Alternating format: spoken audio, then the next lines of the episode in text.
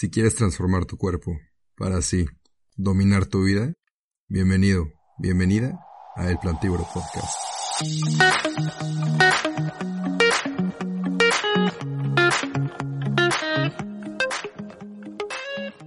El día de hoy no voy a hacer una introducción como es de costumbre, ya que tenemos un tema contundente y de alta urgencia, del cual platicar.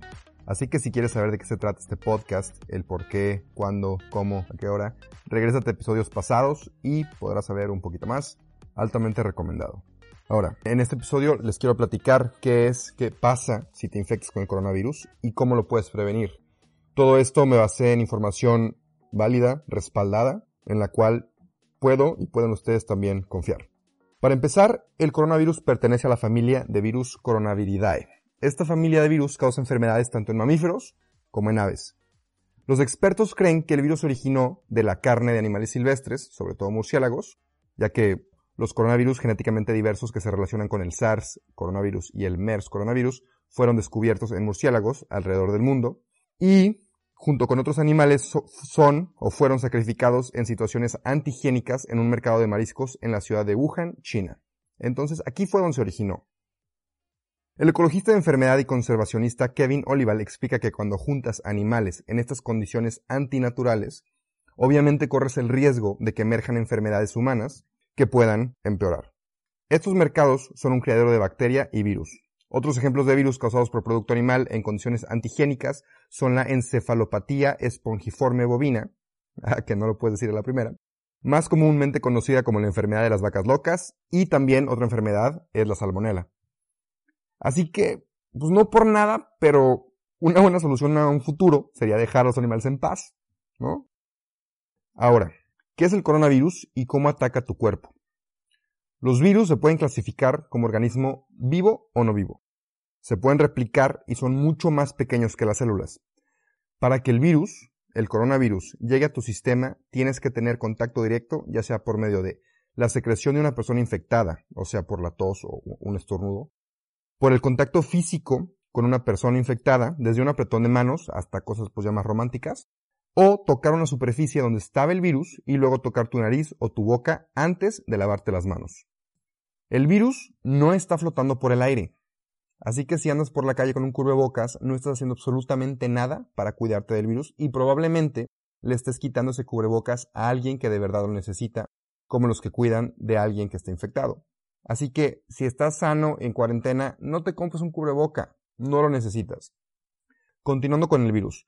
Los virus están hechos de material genético, ya sea ADN o ARN. El coronavirus está compuesto de ARN, lo cual significa que cuando el virus llega a estar en contacto con tus células, se une a los receptores de esa célula, la cubierta externa del virus es como una llave, haz de cuenta, que cuando se une a la célula correcta, en la especie correcta, en el momento correcto, todo perfecto, es ahí donde puede entrar a tu cuerpo y empieza el ataque contra tu sistema inmunológico.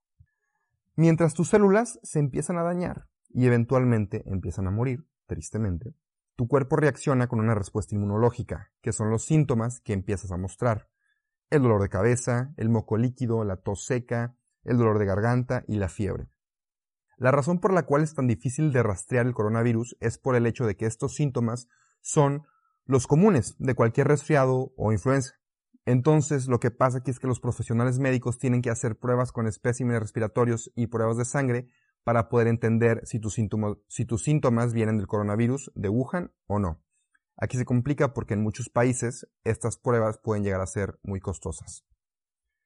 En un individuo sano, el sistema inmune eventualmente se va a dar cuenta del intruso y va a montar un ataque, que es el siguiente. Va a elevar tu temperatura, lo que hace que el sistema inmune funcione mejor y hace un ambiente más hostil para el virus y es cuando a ti te empieza a dar fiebre. Se genera flema y mucosa, lo que le hace más difícil al virus agarrarse de tus células y ayuda a deshacerse de las células muertas, tanto del virus como de tu sistema inmune. Y por último, te sientes cansado o cansada porque tu cuerpo está ocupado luchando con el virus y tus huesos también te pueden llegar a doler porque están ocupados haciendo nuevas células blancas. Ahora, la principal defensa de tu cuerpo cuando logra detectar el virus son los anticuerpos, que son, ahí les va, que son proteínas creadas por tu ADN para construir las defensas de tu cuerpo. Estas defensas de tu cuerpo se construyen en el ribosoma y hay hasta 10 millones de ribosomas, que son las fábricas de anticuerpos, y estas están enviando las proteínas a luchar contra la amenaza. Entonces haz de cuenta que es el ejército que tu cuerpo está mandando para que luche contra el virus. Aquí el detalle es que tu sistema inmune no detecta el virus luego luego. Entonces el virus pues empieza con una ventaja. Te explico todo esto para que entiendas exactamente qué es lo que pasa dentro de tu cuerpo cuando está bajo ataque. Y te lo explico a detalle para que entiendas y se te grabe la siguiente cosa que te voy a decir. Con el coronavirus, aquellos individuos con un sistema inmunológico sano deberían ser capaces de luchar y deshacerse del virus en cuestión de semanas. El problema es para aquellos que tienen sistemas inmunes comprometidos o más débiles, o sea, la gente mayor o niños pequeños. Este coronavirus en particular ha afectado sobre todo a la población de la tercera edad. No siempre es el coronavirus lo que acaba matando a la persona sino el hecho de que tu sistema inmune se debilita en sus intentos de librarse del virus y se empieza a deteriorar y es en ese momento cuando otros organismos, como alguna bacteria, pueden aprovecharse y complicar mucho más las cosas. Pero la verdad, la cosa no es tan mala como creemos. Tan solo el año pasado, en los Estados Unidos, más de 40.000 personas murieron a causa de la influenza y un millón a causa de enfermedades del corazón. Pero no ves a nadie entrando en pánico por eso. Las enfermedades del corazón normalmente se deben a colesterol alto, triglicéridos y en general una mala nutrición. En contraste, la tasa de mortalidad en este momento del coronavirus es del 3.4%. Hay que tomar en cuenta que este porcentaje está evolucionando y cambiando, así que el resultado puede ser diferente para cuando escuches este episodio. Nada más para que lo tengas en mente. Esta tasa de mortalidad no es tan alta comparada con enfermedades como el SARS, también un coronavirus, que tuvo una tasa de mortalidad del 10%, y el ébola, que en algunas partes del mundo llegó hasta el 50% de mortalidad. Así que, si ya llegaste a este punto, quiero que respires, quiero que te mentalices y que te digas a ti mismo o a ti misma que vas a estar bien. Y por último, quiero que sepas que si no te cuidas y no tomas medidas preventivas, corres el riesgo, pues, de no estar bien. Y pues te acabas de echar mentiras a ti mismo o a ti misma. Y es por esta razón que te voy a compartir dos herramientas sumamente poderosas para prevenir cualquier tipo de virus. Ya sabemos que evitar el contacto físico, las multitudes y lavarte las manos constantemente son los métodos de prevención más sonados y que debemos de seguir, claramente. Lo que yo le quiero sumar a esta lista son dos herramientas que posiblemente no solo te protejan del coronavirus, como ya lo dije, sino también de la gran mayoría de los virus y enfermedades que puedan llegar a amenazar tu salud. Y esto es tan simple, y te vas a, ni me vas a creer, pero es tan simple como llevar una dieta saludable y asegurarte de que estés en buena condición física. Y antes de que digas, ay, sí, este, este güey, eh, por ir al gimnasio y por comer bien voy a prevenir uno de los virus más letales, ¿no? De la historia. Pues sí, resulta que sí. Y no lo digo yo, sino que también lo dice el profesor australiano en enfermedades infecciosas, Nigel Macmillan, y lo dijo en una entrevista que tuvo en un noticiero en Australia.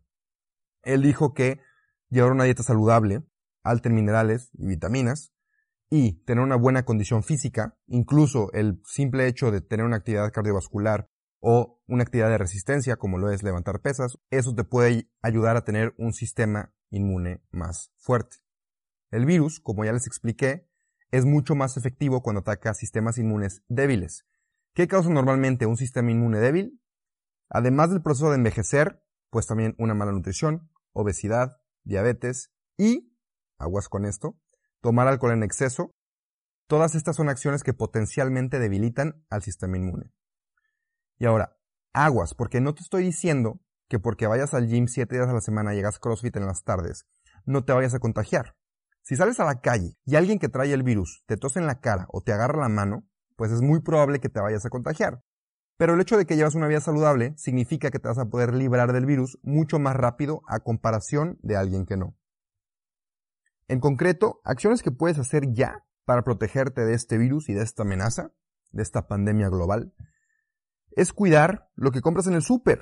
Ahorita en el pánico de las compras y demás, pues vete a la zona de las frutas y las verduras y vete a la zona de los granos enteros y vete a la zona de comida no procesada. Y ya con eso vas a empezar a hacer algo bien. Y es una medida preventiva que te puede servir a futuro.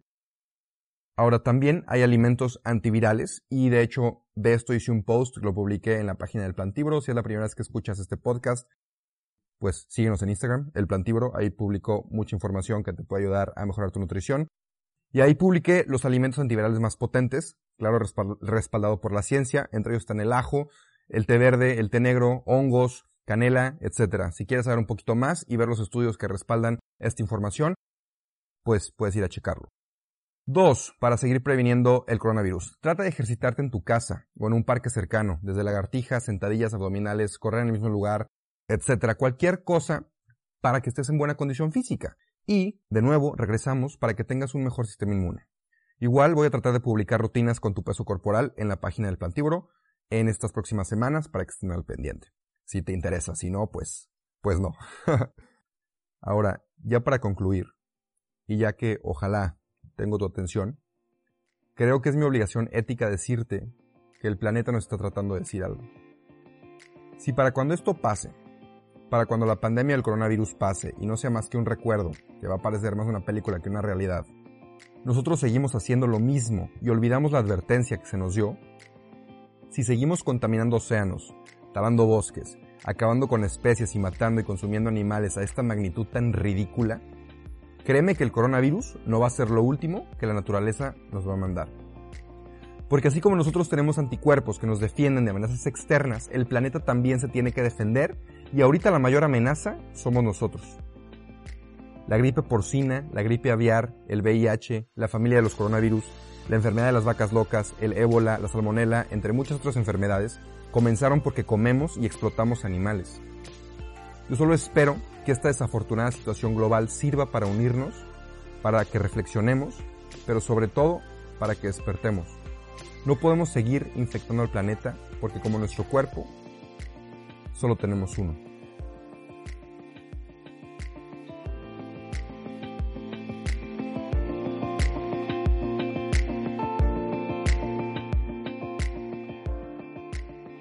Espero que te haya aportado el episodio. Espero que te vaya a servir poco o mucho. Si te gustó, si crees que tiene buena información, pues comparte con alguien que crees que le pueda servir. Comparte con un familiar, un amigo. Si conoces a alguien que le interese todo este rollo de una dieta base de plantas, pues compártele el podcast, compártele la página de El Plantívoro. Ahí es donde publico recetas, tips, información y todo acerca de una dieta base de plantas, de este estilo de vida. Si tienes alguna duda acerca de un dato, una referencia, si me quieres decir que algo estuvo mal, pues mándame un mensaje y lo discutimos sin problema. Estoy en Instagram como Rubens Chowell y cualquier retroalimentación, consejo es bien aceptado. Por último, si estás escuchando desde iTunes Podcast, te agradecería muchísimo, de verdad, si me dejas una reseña, ojalá positiva. Si no, no hay bronca, pero, pero bueno, déjame una reseña. Si es positiva, pues me, estarías ayudando mucho, ya que eh, iTunes pone los podcasts, los enseña más cuando tienen, eh, bueno, una buena reseña. Entonces, pues sí, no te tomaría mucho tiempo y me ayudarías muchísimo. Gracias por darle clic, gracias por darme un rato de tu tiempo y te quiero, te mando un abrazo, te deseo lo mejor y pues cuídate. No queda más que eso.